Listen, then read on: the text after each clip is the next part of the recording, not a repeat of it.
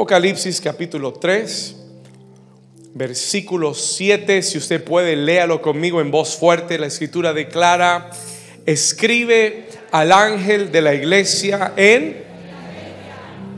Esto dice el santo, el verdadero, el que tiene la llave de David, el que abre y ninguno, y cierra y ninguno.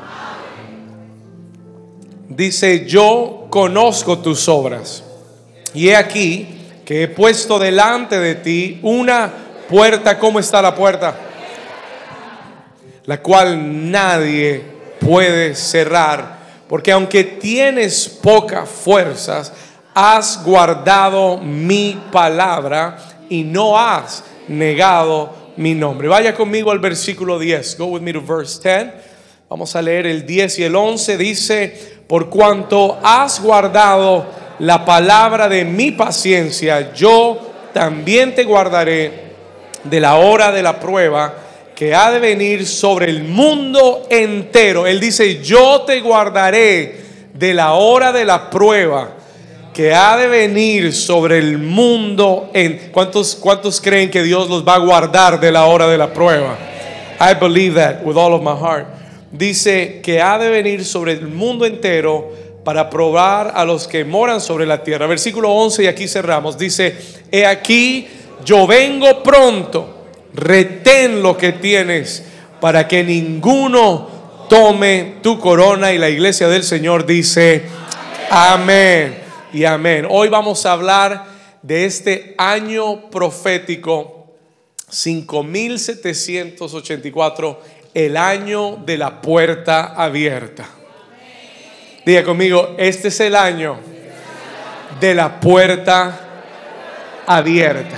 Mira al vecino y dile, este es el año de tu puerta abierta. Ahora mira al otro, el que tiene más fe, y dígale, este es el año, al que lo cree más, este es el año de la puerta abierta. Amén. Puedes tomar tu lugar. You may be seated this morning.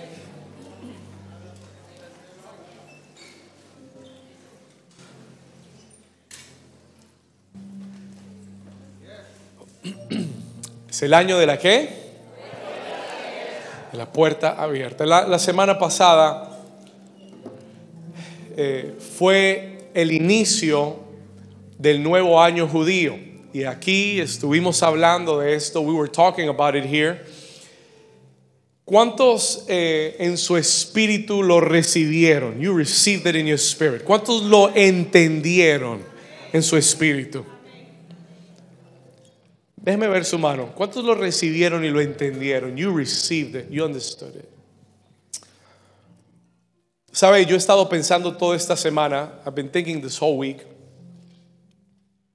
Y se lo decía a mi mamá y lo hablaba con algunos líderes.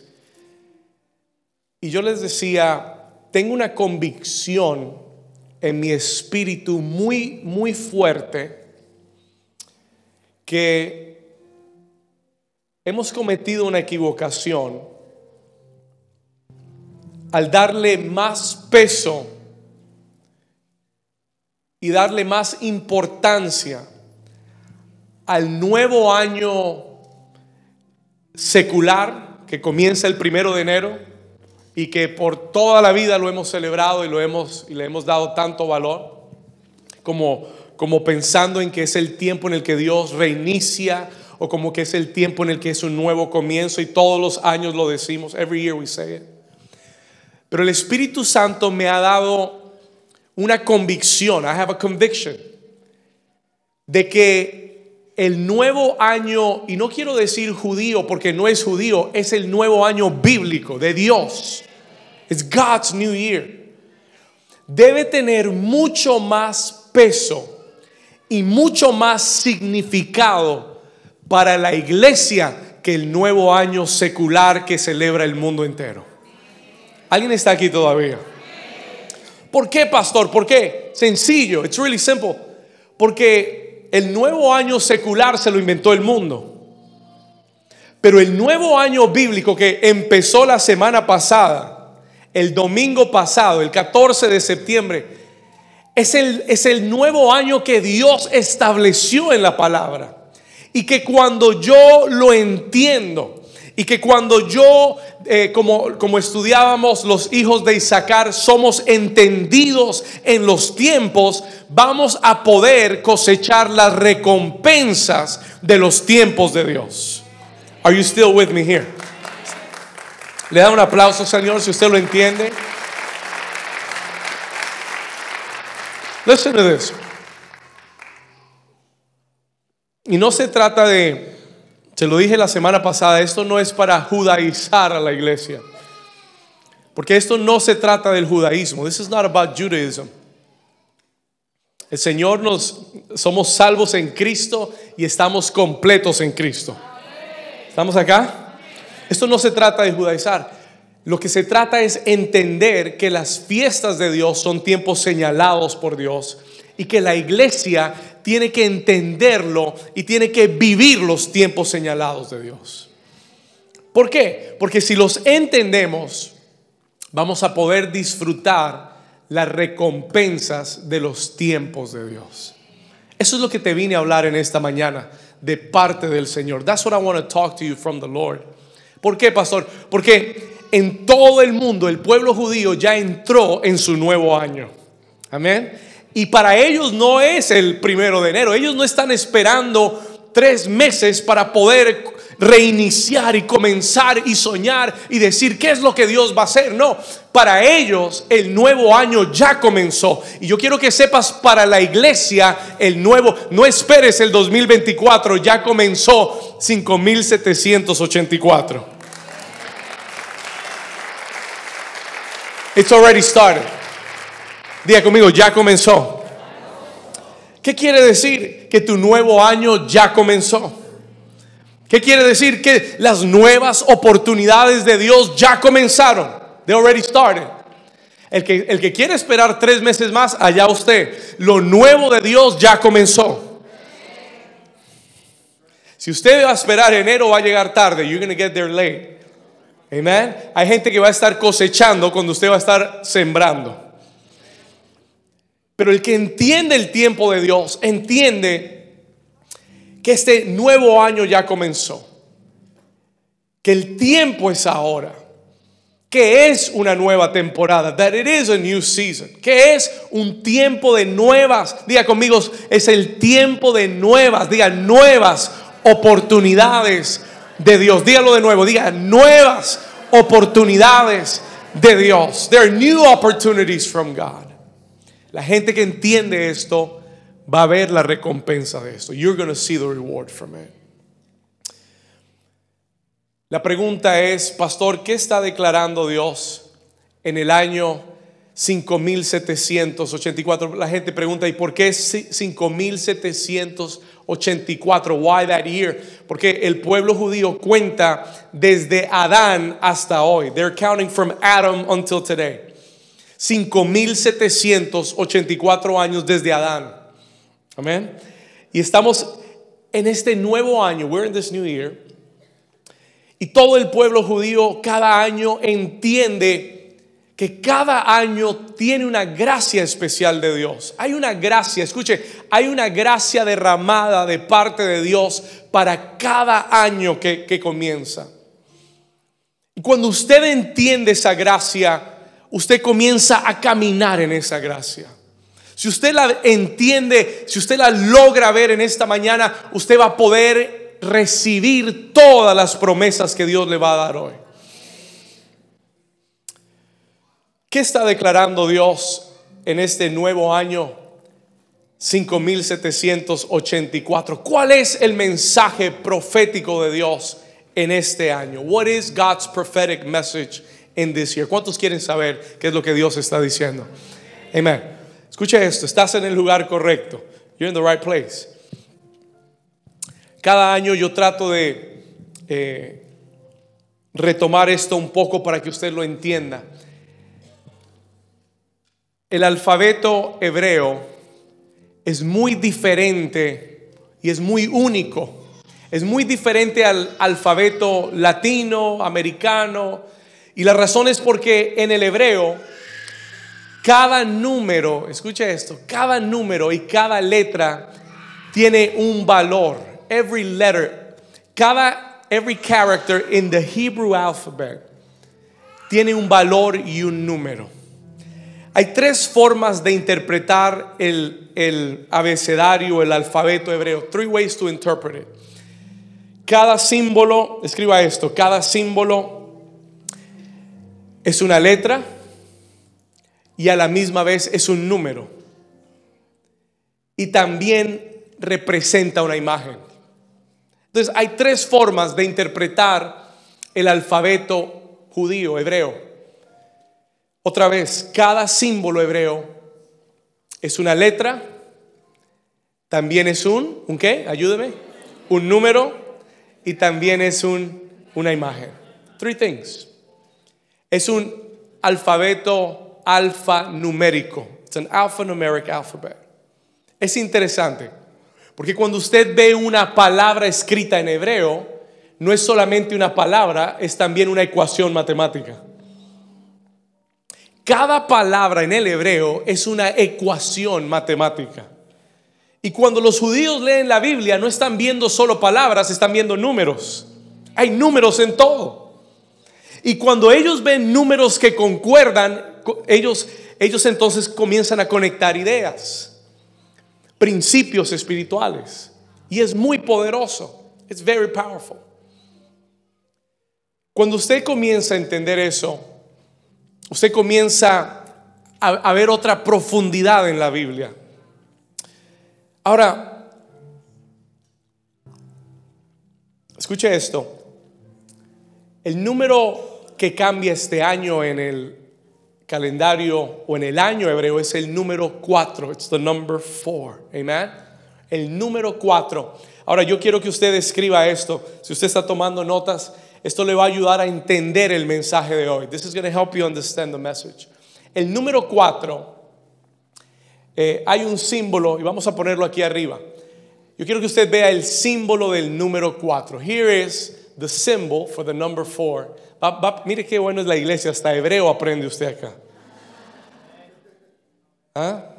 Dígale, dígale a, esta semana a su familia, aprendí hasta hebreo en la iglesia. Este es el símbolo hebreo para el número 4. This is the symbol for the number 4. En hebreo el número 4 se llama Dalet. Es la, el número 4 se dice Dalet y es el nombre del símbolo. Entonces es la cuarta letra del abecedario, pero a la misma vez es el número 4 y se llama Dalet. Estamos en el año 5784. Este es el último símbolo del, del calendario hebreo este año es Dalet. Y usted dice, pastor, ¿y qué quiere decir ese número 4? Cuando un judío ve este número 4 y ve este símbolo, enseguida la conexión es que el símbolo, escuche esto, el símbolo que está viendo representa el marco de una, de una puerta que está abierta. Es el lintel, es el marco de una puerta que está abierta.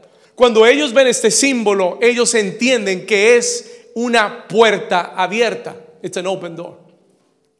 No solamente eso, escúcheme lo, que le voy a decir. La palabra Dalet en hebreo es la misma palabra puerta en hebreo. Puerta se dice Dalet. Y puerta es el número 4. Y el símbolo del 4 es una puerta abierta. ¿Alguien me está siguiendo? ¿Están bien? ¿Se perdieron o están acá? Vamos a muéstrame el siguiente slide. La palabra Dalet es la palabra puerta. El símbolo es el marco de una puerta que está abierta y es el número 4.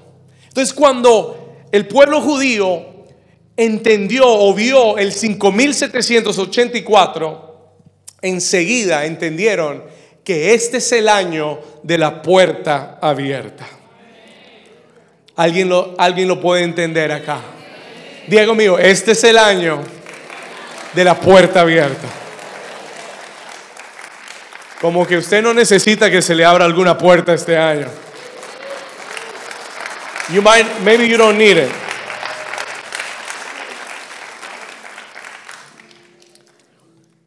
Escúcheme por un momento.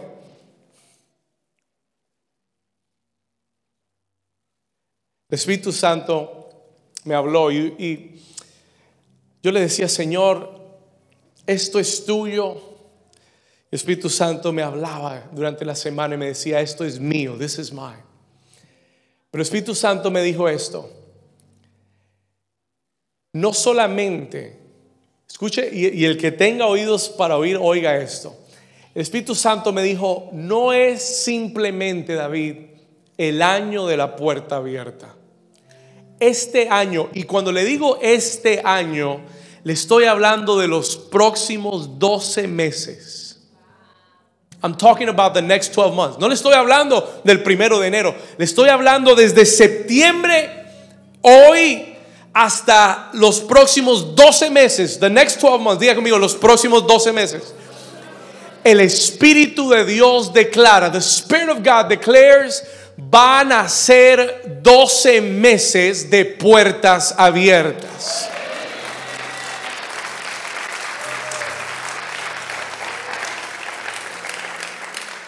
Ahora el Espíritu Santo me dijo, no cualquier puerta, not any door. El Espíritu Santo me habló y me dijo, David, no te estoy hablando de miles de puertas, de cientos de puertas, no te estoy hablando de muchas puertas, te estoy hablando que va a haber una puerta que voy a abrir este año, pero no es cualquier puerta. It's not just any door. Eh, oí la voz del Espíritu que me dijo, it's a destiny door. El Espíritu Santo me dijo, es una puerta de destino la que voy a abrir en este año. God, anote esto por favor. God in the next 12 months is getting ready to open a destiny door for your life.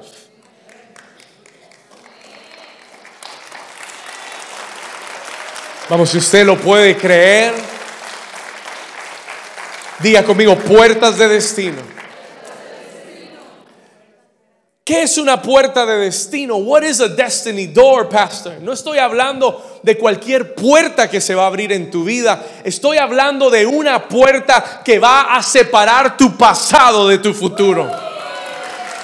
Estoy hablando de una puerta que va a marcar tu vida hacia, hacia, hacia el futuro, hacia el destino de Dios. I'm talking about a door of destiny. Puertas de destino. Puertas que por muchos años en tu vida estuvieron cerradas. Puertas que nunca pensaste que se podían abrir para tu vida. Escúchame, puertas que habían pasado muchos años y habías tratado muchas llaves y ninguna había abierto esa puerta.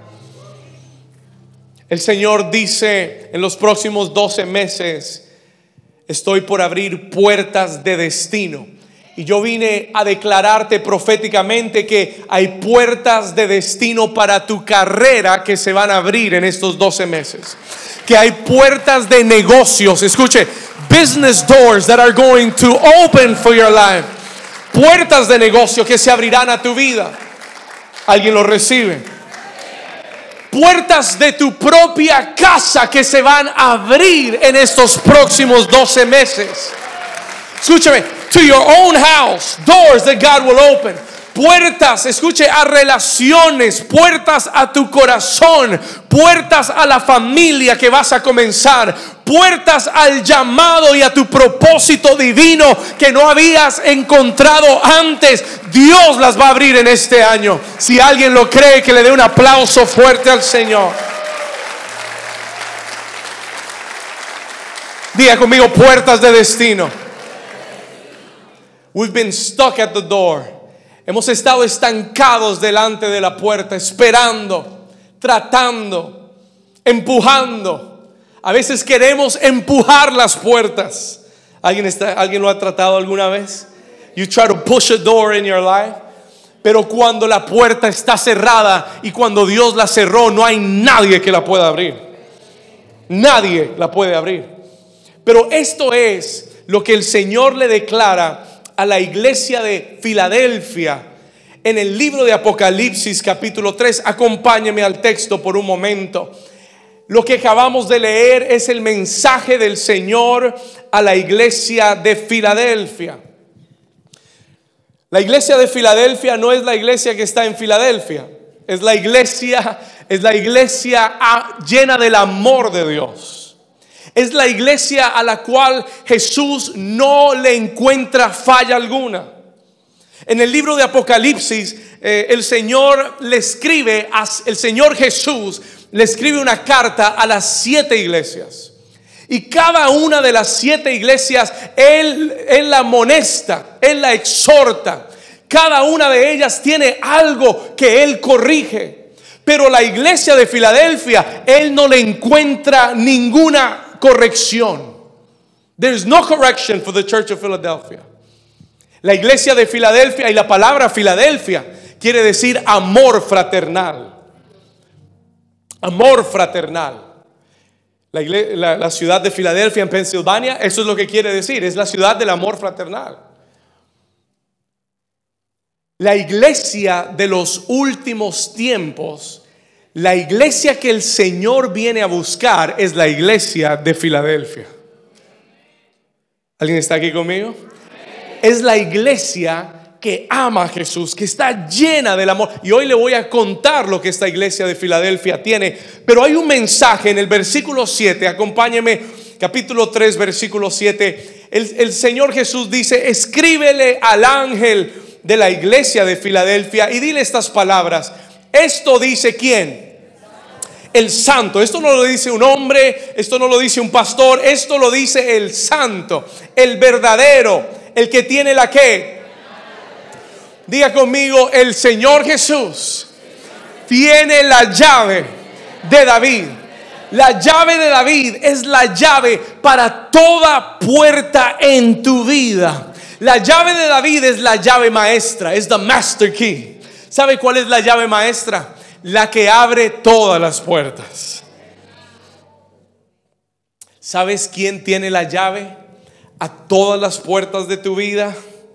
no es el jefe, no es la compañía para la que trabajas, quien tiene las llaves para todas las puertas en tu vida no es tu familia, no es tu pastor. El que tiene las llaves para toda puerta. Pastor, mi puerta económica. Sí, Dios tiene las llaves para tu puerta económica. Pastor, la puerta de, la, de mi salud. Sí, Dios tiene la llave para la puerta de tu salud. Pastor, mis emociones, mi vida sentimental. Sí, Dios tiene la llave para tu corazón también. Él tiene la llave para toda puerta en tu vida.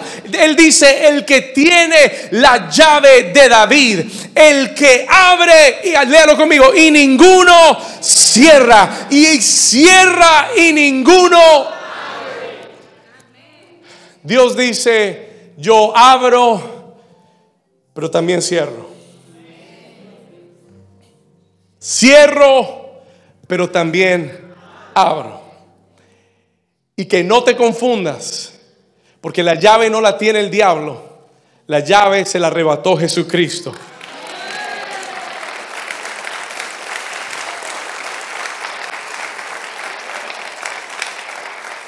Y si yo necesito una puerta abierta, tengo que buscar al que tiene la llave.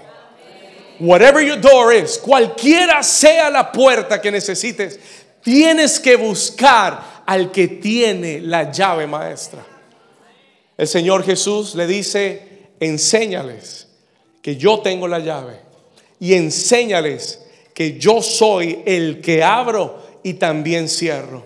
Cierro y también abro. Hace unos años atrás yo aprendí que no es el enemigo el que logra cerrar las puertas en mi vida. Yo aprendí que Dios mismo cierra puertas en mi vida.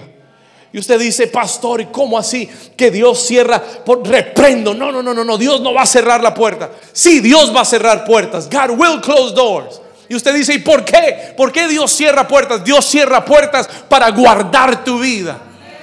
Dios cierra puertas muchas veces porque no es el tiempo del acceso. Diga conmigo, hay puertas de tiempo. Hay puertas que, el candado se activa con el tiempo. It's got a timer on it. tiene un tiempo asignado. Escúcheme. Hay puertas a las que Dios solamente le da acceso en un tiempo. Y lo que te estoy diciendo de parte de Dios es que en los próximos 12 meses el tiempo del candado se está abriendo y la puerta de Dios se está abriendo puertas de destino para tu vida para que entres a lo que antes no habías tenido acceso. Vamos, alguien que lo esté entendiendo hoy.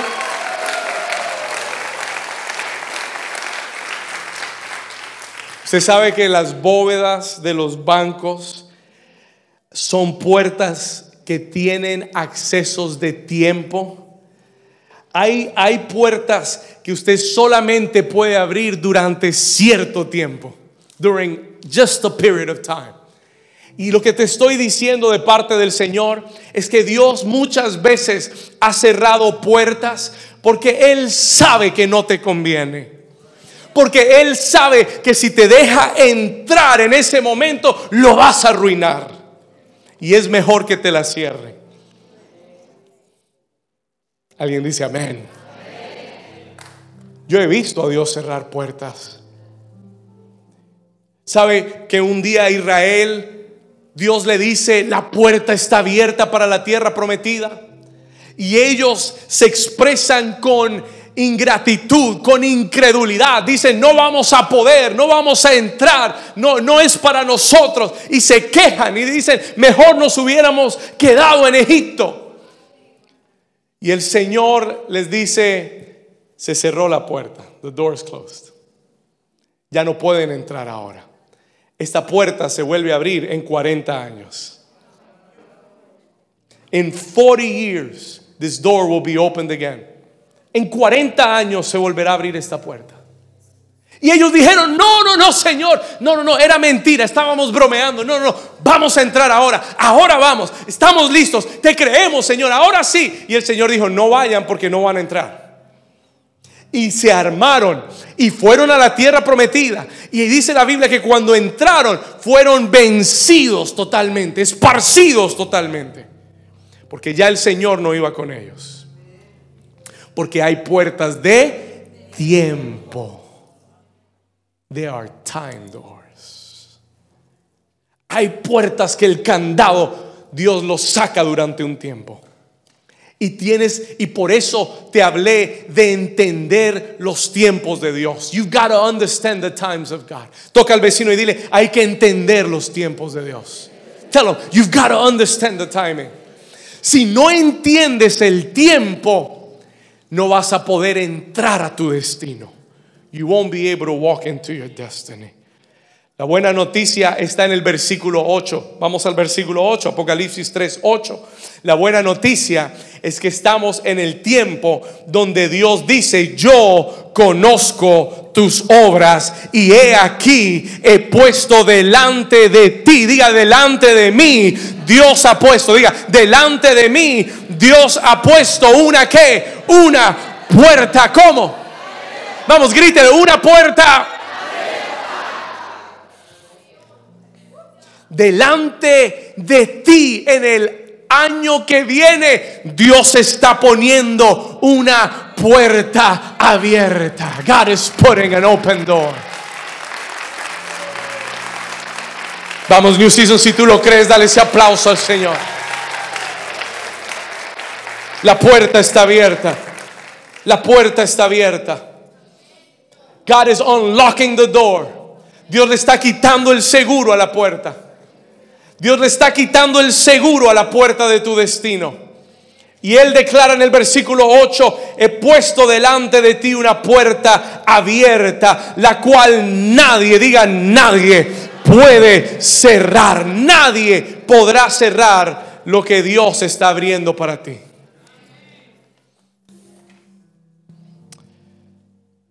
Señor me mostró, the Lord showed me, que muchos acá, en esta temporada pasada, tuvieron puertas cerradas. You had a lot of closed doors. El Señor me mostró que muchos en este lugar aquí hoy, en tu temporada pasada, tuviste puertas cerradas Y tú pensaste que era el enemigo. Escucha. Pero Dios te dice hoy, yo cerré puertas, I closed doors, pero ahora las estoy abriendo. Y el Señor quiere que sepas hoy que Él está a punto de darte acceso. You are about to have access. Porque una puerta abierta es un lugar de acceso. Dios está por darte acceso a lugares y oportunidades y sueños y conquistas que no habías tenido antes en tu vida. God is about to give you access. Puertas que habían estado cerradas por mucho tiempo, financieras, ministeriales, económicas, emocionales Dios está a punto, new season, de entrarte en un nuevo lugar de acceso. Yo estoy creyendo que los próximos 12 meses vamos a cruzar por esa puerta de destino. Yo estoy creyendo que en los próximos 12 meses esta iglesia va a cruzar del nivel donde está al nivel donde Dios lo quiere tener. Yo estoy creyendo que este lugar va a ser muy pequeño, will be too small. Yo estoy creyendo que Dios nos dará nuestro propio lugar donde podamos construir una casa para Dios puertas de, destino. Diga conmigo, puertas de destino. That's what I'm believing God for. Y si le vas a creer a Dios, créele por algo grande. No, yo quiero un cuartico pequeño con una medio baño. Arrepiéntete. Pídele a Dios en grande. ¿Sabes por qué? Porque tu Dios es grande. Sueña en grande porque Dios es demasiado grande para tu mente limitada. Vamos a darle un aplauso fuerte al Señor. Hay gente que ha soñado, pero tus sueños son muy pequeños. Your dreams are too small. No sé para quién es esta palabra, pero Dios te dice, eso que planificaste es muy pequeño. Eso que pensaste es muy pequeño. Lo que hemos creído de esta iglesia es muy pequeño.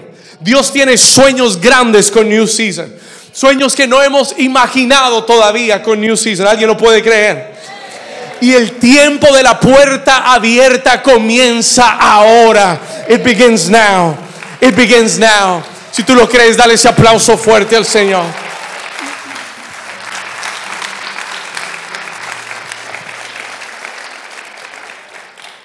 Puertas de destino. El número cuatro es puertas. Number four is doors. Número cuatro es puertas. Cada vez que usted vea un cuatro en la Biblia, Dios está armando una puerta.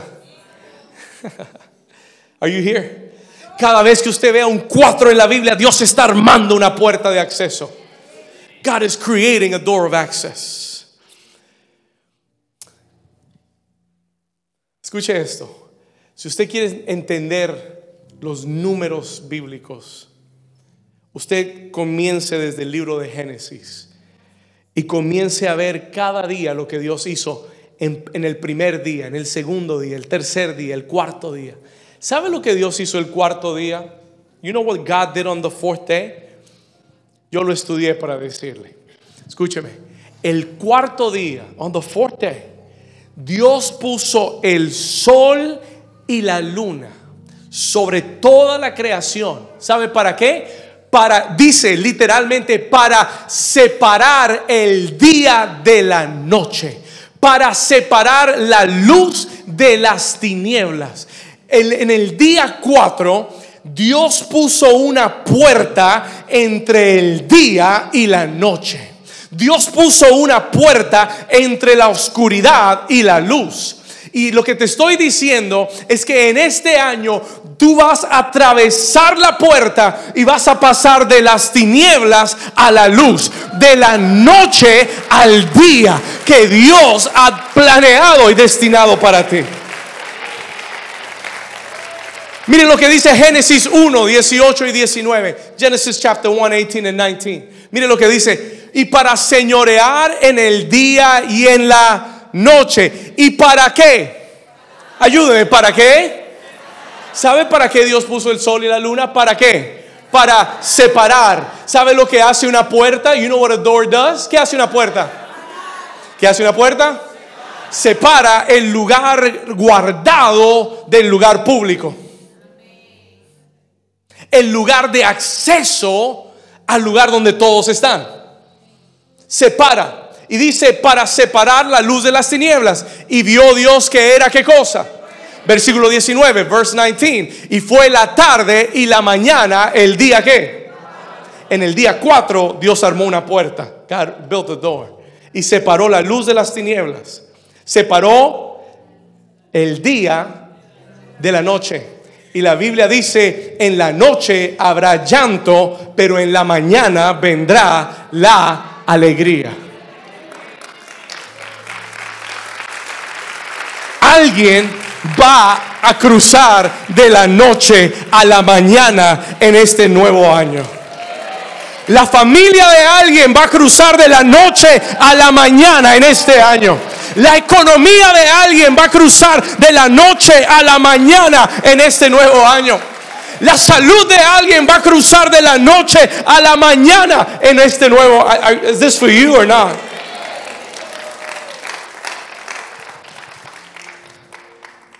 Toca al vecino y dile, estoy por cruzar la puerta. I'm about to cross the door. Tu pasado, la puerta, escúcheme lo que le voy a decir. ¿Sabe por qué es una puerta de destino? You know why it's a destiny door? Porque Dios está a punto de dividir tu pasado de tu futuro tu pasado va a dejar de pesar en tu vida. It's going to stop weighing in on your life. Escúchame, tu pasado va a dejar de afectar tu vida. La tristeza del pasado, el oprobio del pasado va a quedar atrás y vas a cruzar la puerta hacia el futuro glorioso que Dios tiene para ti. This is the year of the door. Este es el año de la puerta abierta. Este es el año donde muchos de ustedes van a ser residentes y ciudadanos de esta nación. God is going to open the door. Dios te va a abrir la puerta. No, pastor, pero es que usted no entiende. Biden tiene la llave. No, Biden no tiene la llave. Jesucristo tiene la llave. No, no, no, el tío Sam tiene la llave. No, el tío Sam no tiene nada. Jesucristo tiene la llave para esta nación. Y Él puede abrirte la puerta si Él quiere abrirte la puerta. ¿Alguien dice amén? No sé si lo está entendiendo. Diga conmigo, el año de la puerta abierta. Es mucho más que simplemente decir, wow, se me abrió una puerta. No, estamos hablando de tu destino. Estamos hablando, estoy hablando del destino de tu familia. Estoy hablando que en este año Dios va a abrir una puerta para que tu familia pase de las tinieblas a la luz admirable de Jesucristo. Para que vengan a la luz del Evangelio de Dios. Hay una puerta abierta. Tu esposo conocerá al Señor, tu esposa conocerá al Señor, tus hijos conocerán al Señor. Este es el año. This will be the year. ¿Sabe por qué yo lo creo tanto? Porque yo creo lo que este capítulo y estos versículos siguen diciendo. Jesús dice al final, yo vengo pronto.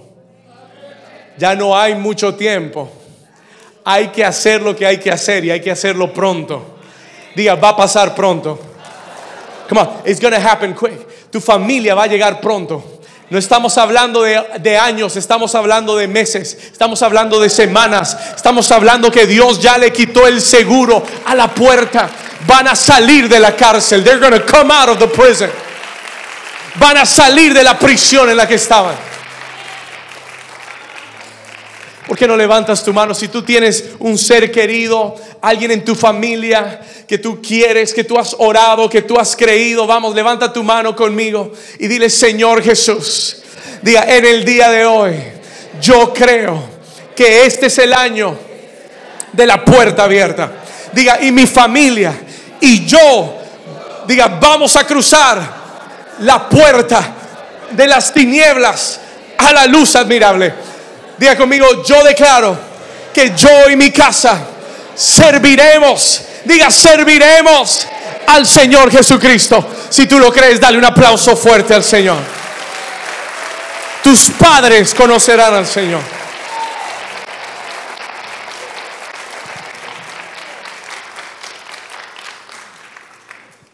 Esto es mucho más importante, es mucho más trascendental. Son puertas de destino. Graba esta palabra para este año. El Señor te dice, Apocalipsis 3:8, he puesto delante de ti una puerta abierta, la cual nadie podrá cerrar.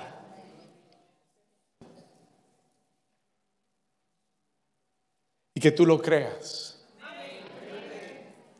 Que todos los días, a partir de este momento, que de aquí a un año tú puedas testificar, que en los próximos meses tú puedas testificar de que el Señor te abrió una puerta grande. Lo vas a ver, New Season. Lo vas a ver. You're going to see it.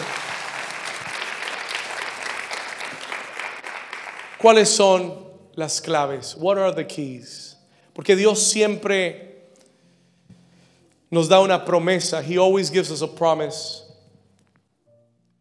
Y nos muestra hacia dónde vamos. Pero Dios siempre nos da un mandamiento. Siempre nos exhorta a que estemos en la posición correcta. Déjeme decirle algo, si Dios te abre la puerta y no estás en el lugar correcto, entonces te vas a perder de la puerta de Dios. Oh, pero yo estaba esperando la que no era. Bueno, te perdiste la que era. You've got to be, tienes que estar en el lugar correcto. ¿Y cuáles son las claves, pastor, para poder ver esas puertas abiertas este año? What are the keys? Dios me dio tres claves de este mismo texto. Hay tres cosas que el Señor Jesús señala de la iglesia de Filadelfia. Hay tres cosas que el Espíritu Santo quiere poner en tu corazón para este año. Three things the Holy Spirit wants to put in your heart for this year.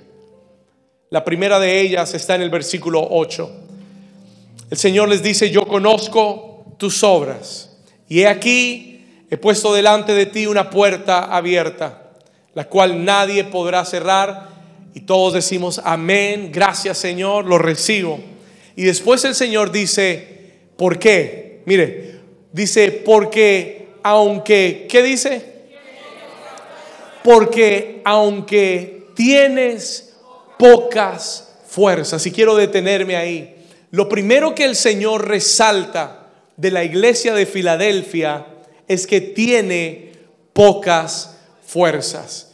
Y tal vez para ti para mí eso suene como una crítica, pero no es una crítica, es not a criticism.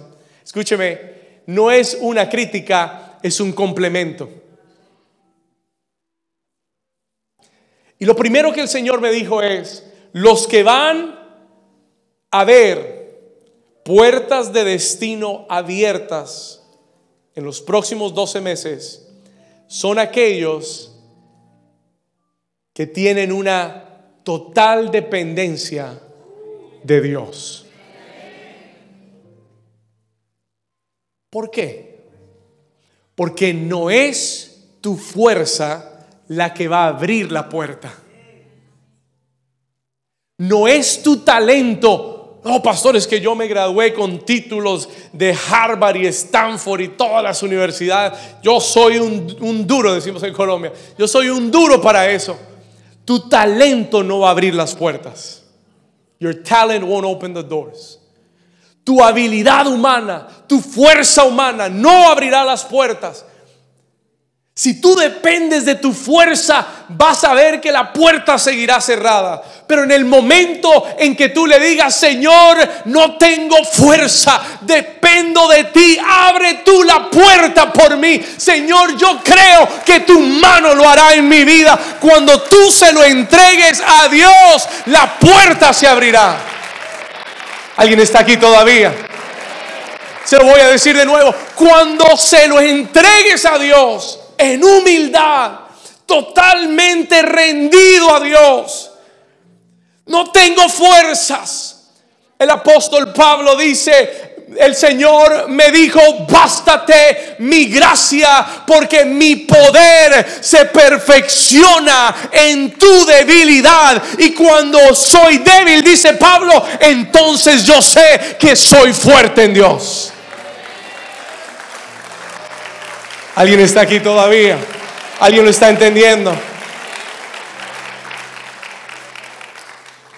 ¿Sabe dónde está su mayor fuerza? Your greatest strength. You know what your greatest strength is?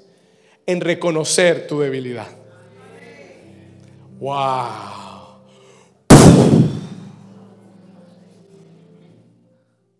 Escúchame. ¿Dónde está tu mayor fuerza? En reconocer tu necesidad de Dios en soltarte en las manos de Dios. Le voy a contar algo personal. Let me share something personal. Señor me dio un llamado a pastorear desde los 13 años. Comenzó a poner sueños en mi vida para pastorear. Y desde los 13 años yo le creí a Dios, aunque yo le dije, Señor, creo que te equivocaste. Porque yo desde niño fui muy tímido. Nunca me gustó hablar en público. Hasta el día de hoy soy una persona introvertida. Y yo le dije, Señor, te equivocaste. Imagínate un pastor que le da miedo hablar en público. Y desde los 13 años comencé a creerle a Dios. Escucha esto, I began to believe God. Y comencé a ver muchos predicadores elocuentes, poderosos, ungidos. Y cuando finalmente el Señor me dio a pastorear esta iglesia, yo estaba temblando. Porque yo le decía, Señor, yo no soy un buen predicador. I'm not a good preacher. Yo no sé hablar. Yo no sé enseñar yo no sé predicar. Y el Señor un día me habló al corazón y me dijo, por eso es que te voy a usar grandemente. Porque en tu debilidad es donde mi poder va a entrar en tu vida. Y cuando tú crees que eres débil, entonces yo me voy a gloriar a través de ti. No sé si me está entendiendo. Y le voy a decir algo. Yo no me considero un buen predicador, ni me considero, ni me considero un buen orador, no. ¿Sabe qué? Todas las semanas yo tengo que anclarme en la presencia de Dios. Yo salgo a veces, mire, me pasó mucho, muchos años. Yo salía los domingos y yo decía, Señor, ¿será que le hablaste a alguien o será que nadie, nadie ha dicho nada, Señor? ¿Será que nadie recibió de Dios? Y el Señor me dijo, David, mientras que tú sigas anclado en mi presencia, buscando y dependiendo, ¿sabe cuál sería el problema? El problema sería si yo creo que soy un buen predicador y dejo de buscar a Dios porque tengo mucho talento para hacerlo. Are you with me? Entonces ahí se corta la gracia de Dios y comienzo a ser un buen orador, pero Dios no va a hablarle a nadie y la unción no va a caer sobre nadie y nadie se va a transformar. Y lo que te estoy diciendo es, en tu vida personal, humíllate delante de Dios. Porque tu grandeza depende del poder de Dios. Dependes de la gracia de Dios. Humíllate para que Él te levante. Humíllate para que seas exaltado. Depende totalmente de Dios. Yo no puedo abrir la puerta, Señor. I can't open the door. Yo no puedo. Dependo de ti. Tú tienes que abrir la puerta. Y el día que piense que soy yo, ese día dejo de impactar. Ese día dejo de bendecir. Por eso cada líder y cada hombre y mujer de Dios tiene que cuidarse del orgullo. Y a veces ser usado por Dios nos puede llegar a pensar o creer que ya llegamos y que ya lo logramos. Por eso el pecado más grande del liderazgo es el orgullo. That is the biggest sin of leadership. El pecado más grande del liderazgo de los pastores y líderes y de todos los líderes en general es el orgullo. Llegar a pensar que soy yo y no que es Dios en mí. El apóstol Pablo dice, yo soy lo que soy por la gracia de Dios. Soy lo que soy por la gracia de Dios. Y él me dijo, bástate mi gracia, porque mi poder se perfecciona en tu debilidad. Si tú lo crees, dale un aplauso fuerte.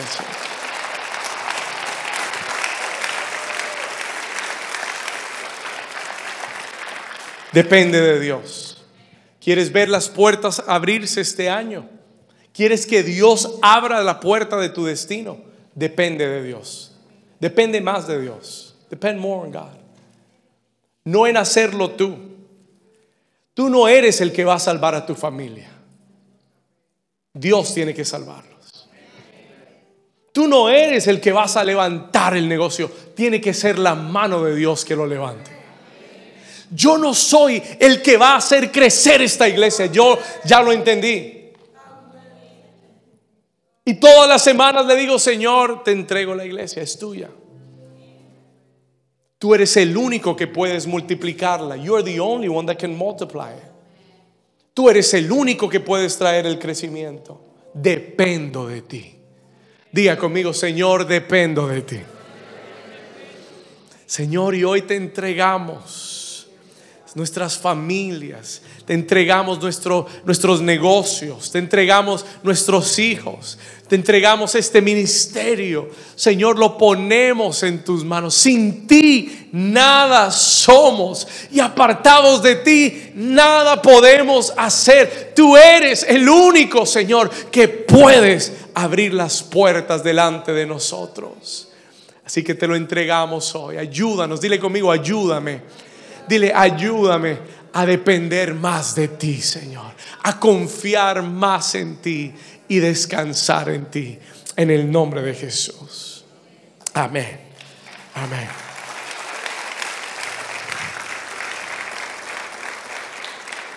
Número dos, la segunda clave, the second key.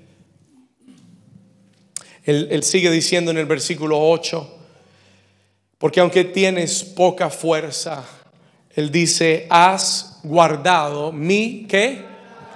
Número dos, si tú quieres que Dios te abra puertas, you want God to open doors, guarda la palabra de Dios. Keep the word of God. Guarda la palabra de Dios. No que la leas, no que la oigas. Él dice, has guardado mi palabra. You have kept my word. ¿Sabe lo que es guardar la palabra? Practicarla, vivirla. Hay gente que quiere los beneficios de la palabra sin practicar la palabra. Yo quiero los beneficios de la dieta sin tener que hacer la dieta, pastor. ¿Cuántos dicen amén? Yo quiero los beneficios del gimnasio sin ir al gimnasio, pastor. Yo quiero los beneficios de la palabra sin guardar la palabra, pastor. Guarda la palabra, keep the word. No que la oigas, no que la leas, que la guardes, que la practiques. Me encantó el testimonio de Claudia y su mami. ¿Sabe por qué me encantó? Porque esa mujer en el momento de aflicción, de prueba, tomó la palabra que oyó desde este altar y dijo, Señor, aquí están mis cartas. Esto es lo que el enemigo ha declarado. Pero Señor, yo sé que tú le vas a escribir una respuesta al enemigo. Yo sé que tú vas a reprender, tú vas, Señor, a avergonzar al enemigo que vino contra mí. Eso se llama guardar la palabra. Eso es creerla. ¿Sabe cuándo yo sé que alguien ha creído la palabra? Cuando la practica. No, pastor, yo la creí, pero no he hecho nada todavía. No la creíste. You didn't believe it. Dijiste amén. Dijiste sí, puertas abiertas. Pero si vas a ver puertas abiertas, guarda la palabra. El Señor le dice a la iglesia de Filadelfia, Tú tienes pocas fuerzas, pero has guardado mi palabra. Y mi palabra es lo que te da las fuerzas. Y mi palabra es lo que te da la victoria. Y mi palabra es lo que abrirá puertas delante de tu vida. Guarda la palabra. Keep the word of the Lord. El Señor le dijo a Josué en Josué 1:8, nunca se apartará de tu boca, Josué 1:8, nunca se apartará de tu qué? ¿Dónde tiene que estar la palabra? Tiene que estar continuamente en tu boca. You've got to confess it continuously. Nunca se apartará de tu boca este libro de la ley, sino que de día y de noche meditarás en él. ¿Vas a qué? ¿Vas a qué? Primero vas a hablar la palabra. Mantén la palabra en tu boca. No repitas lo que dice el mundo. No repitas lo que dice el noticiero. No repitas lo que dice CNN. Hay gente que deberían pedir trabajo en un noticiero. Porque se viven contando todas las malas noticias. Viste que el huracán, y viste que la plaga, y viste que la pandemia, y viste que lo otro, y esto y viene, y otro viene, y no hagas esto, y no comas esto, y no... Líbranos Jehová.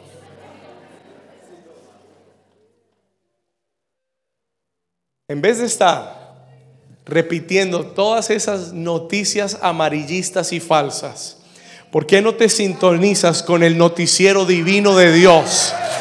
y comienzas a hablar lo que Dios dice en su palabra y a repetirlo y a ponerlo en tu boca día y noche, como Él dice, día y noche, mete la palabra, tenla continuamente en tu boca.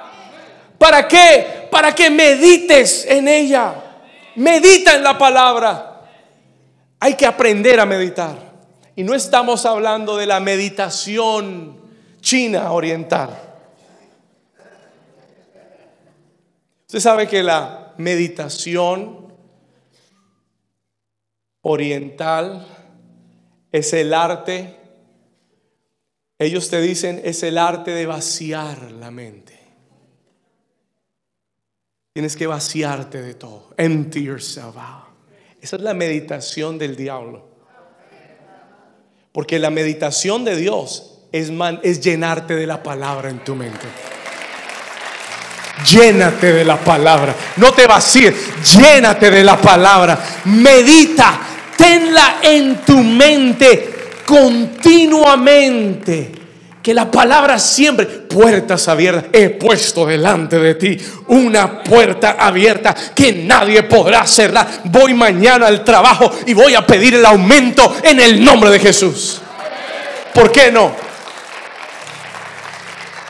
¿Alguien está aquí todavía? Why not? Pero eso no lo haces al menos que la palabra no esté en tu mente y en tu boca. Y dice, para que guardes, para que dice, oh, me cambiaron el versículo. Josué 1.8, para que guardes y hagas conforme a todo lo que en ella está. Por eso es bueno tener la palabra en el corazón. Porque no necesito una Biblia, porque está aquí adentro para que guardes y hagas conforme a todo lo que en ella está escrito, porque entonces harás prosperar tu camino y todo te saldrá bien. Vamos, denle un aplauso al Señor si usted lo cree. Es la palabra de Dios. Es the word of God. Ponla en tu boca, medítala, guárdala, practícala, porque entonces harás prosperar tu camino y, y algunas cosas el lunes, tal vez para el viernes te salgan bien las cosas. 50% de las cosas. Dios se atrevió a decir que todas las cosas te van a salir bien. Ah, y le voy a decir algo. Paréntesis. Y aún las que parezcan malas te van a salir bien.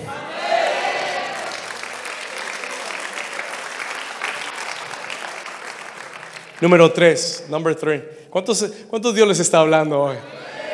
Wow, this is good. This is good. Yo voy a venir a esta iglesia. Amén. Número 3, number 3. Número 3, versículo 10. Versículo 10. Por cuanto, miren lo que dice acá. Por cuanto has guardado la palabra de mi paciencia. Pastor, pero ya él dijo que has guardado mi palabra. Pero aquí dice, has guardado la palabra de mi paciencia. Y yo estudié esa frase original en el griego. Y lee un poquito diferente. Y si usted lo lee en inglés, lee diferente. Él dice, porque, porque te he mandado a que perseveres hasta el final. ¿Sabe lo que dice literalmente en el griego? Porque has guardado mi mandato a perseverar. You have kept my command to persevere.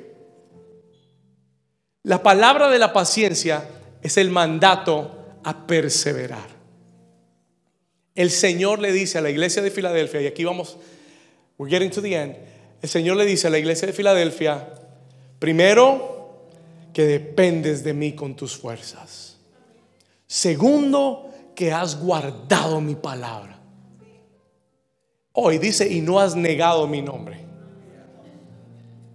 Lo que quiere decir que tu vida ha demostrado mi carácter. Has demostrado quién soy. Y después lo tercero dice, y has guardado el mandamiento de perseverar.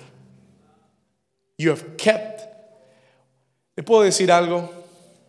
Acabamos de cumplir 13 años de ministerio. Una de las cosas más difíciles en 13 años es perseverar. Es to persevere. A veces yo digo 13 años. Wow. Tanto tiempo. ¿Y sabe qué hemos hecho en 13 años? Perseverar. ¿Sabe cuántas veces yo he querido tirar la toalla en 13 años? Perdí la cuenta. I lost count. Quisiera decirle que fueron dos veces. No, han sido muchas veces. han habido días que yo le he dicho, Señor, ya hice suficiente. Hasta aquí llegué. Y el Señor dice, pero mi mandato es que perseveres. Y los que ven la recompensa son los que perseveran hasta el final.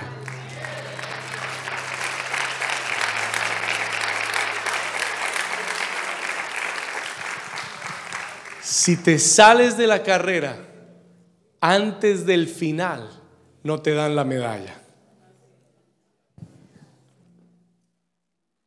Yo tengo amigos que corren maratones. I've got friends that run marathons. Una maratón son 24 millas. Corriendo 24 millas. Es una hazaña. Es algo increíble. Y una vez hablando con uno de mis amigos, él me decía, David, yo quería rendirme en cada etapa. Quería rendirme. Pero entonces me acordé que si me salgo de la carrera no me dan la medalla. Él dice, él me decía, el punto no es llegar primero, el punto es llegar. Porque si llegas primero o último, todos le dan la medalla.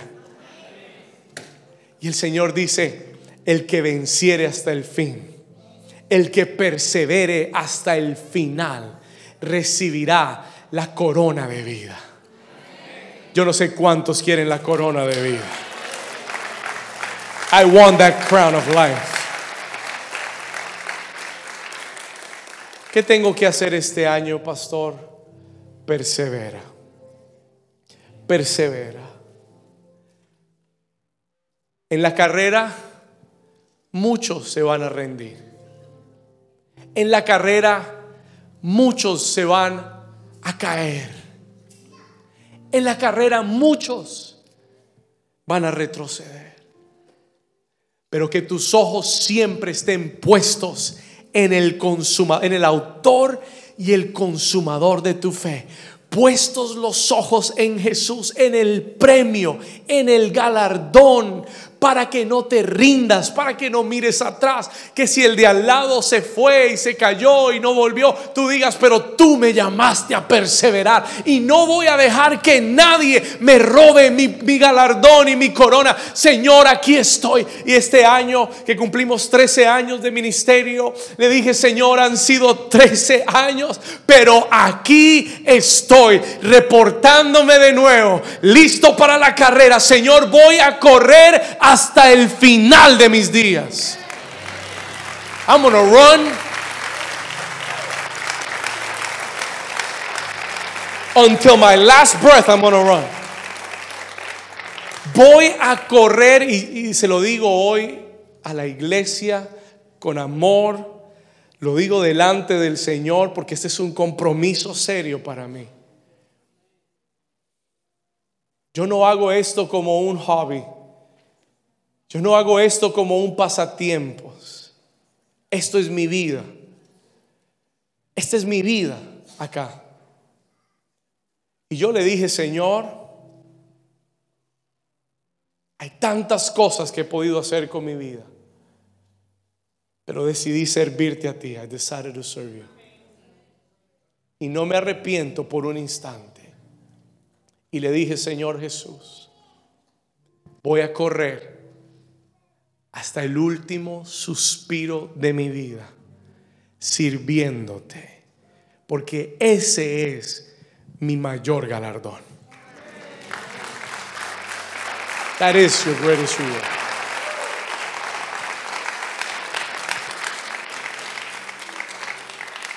Jesús dijo, si lo ganas todo en esta vida, pero pierdes tu alma, no hiciste nada.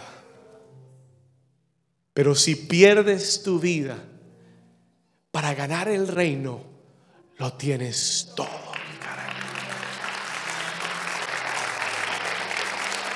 Toca a tu vecino y dile, persevera hasta el final. Vamos, mira a alguien, mira a alguien y dile, hoy tienes que perseverar hasta el fin. Hoy tienes que decidirte, no te rindas. Míralo y dile, no abandones la carrera. Don't leave the race. El Señor me dijo que te dijera, don't leave the race. No abandones la carrera, porque el Señor ha prometido que tu galardón será grande. Mire lo que dice el versículo 10. Por cuanto has guardado la palabra de mi paciencia, has perseverado, yo también te guardaré, léalo conmigo, de la hora de la de la hora de la qué?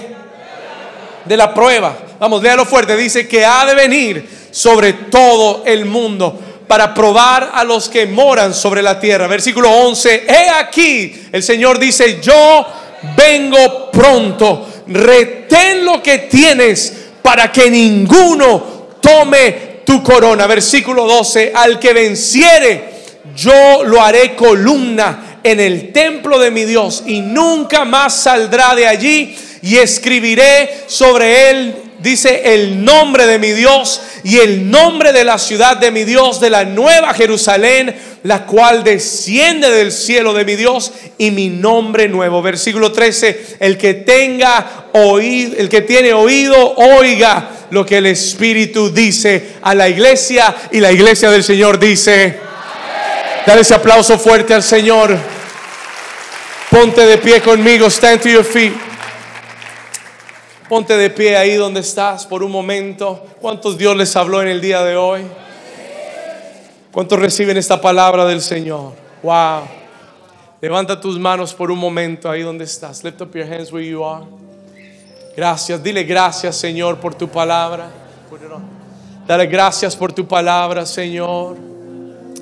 Vamos a darle gracias con tus propias palabras.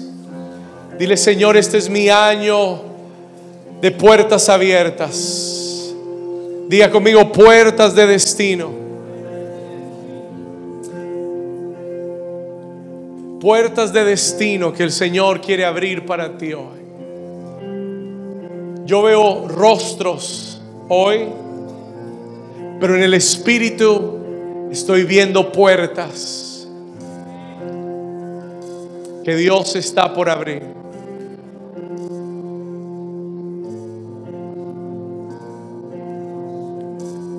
Mientras yo estaba escribiendo este mensaje, el Espíritu Santo me dijo, me mostró un personaje bíblico. Y me dijo David, como cuando José estaba en la prisión, en el calabozo, y habían pasado 13 años desde el día que había recibido la promesa. Desde el día que el sueño había llegado a su vida de parte de Dios. En el lugar más oscuro, con la puerta más cerrada que había, en una prisión, olvidado, desamparado más lejos de la promesa que nunca. En el año 13 llegó una palabra del rey que le dijo, José, afeítate, cámbiate, alístate, porque el rey te ha llamado al palacio. E inmediatamente la puerta de su destino se abrió. El Señor me habló y me dijo, este año hay muchos Josés en este lugar que han estado en la prisión. You've been in the prison. Donde tal vez tus sueños han muerto. Donde tal vez esos sueños de Dios han pasado años. Y tú has sentido que han muerto. Te sientes más lejos de lo que Dios te prometió. Pero este es el año de la puerta abierta. Este, ah, no sé si hay alguien que lo está oyendo de Dios. Este es el año de la puerta abierta. Aún la puerta de la prisión se abrirá para tu vida. Aún el lugar más oscuro se convertirá en el lugar de mayor bendición, en el lugar de mayor promesa. Y saldrás de la prisión al palacio. Escúchalo bien. You will go from the prison to the palace. De la prisión al palacio en un instante. Porque Dios abrirá la puerta. Because God will open up the door. Alguien dice amén. Alguien dice amén. Alguien dice yo lo recibo, Señor. Aleluya. Levanta tus manos. Let's worship the Lord. Let's worship the Lord. Levanta tus manos ahí donde estás.